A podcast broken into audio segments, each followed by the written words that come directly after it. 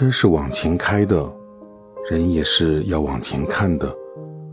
我知道远方有诗句，但也知道没有你。所谓命中注定，无能为力。不知道是看得开的人在乎，还是看不开的人在乎。我终于不用在游戏正打得激烈的时候回你消息了。我终于不用在洗澡的时候擦干手回你消息了。我终于不会因为你的消息而忽略了身边的朋友了。我终于不用看电影，看到一半暂停回复你的消息了。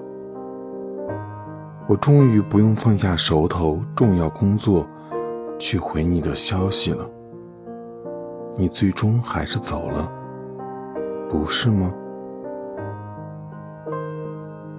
最近我遇见了一个人，他和你好像啊，会问我早晚安，会想知道我每天做了什么，会因为我不吃晚饭生气，会吐槽我回消息慢，没有秒回。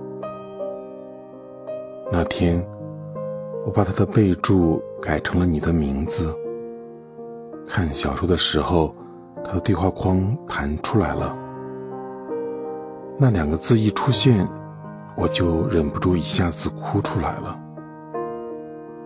原来，我还是这么想你。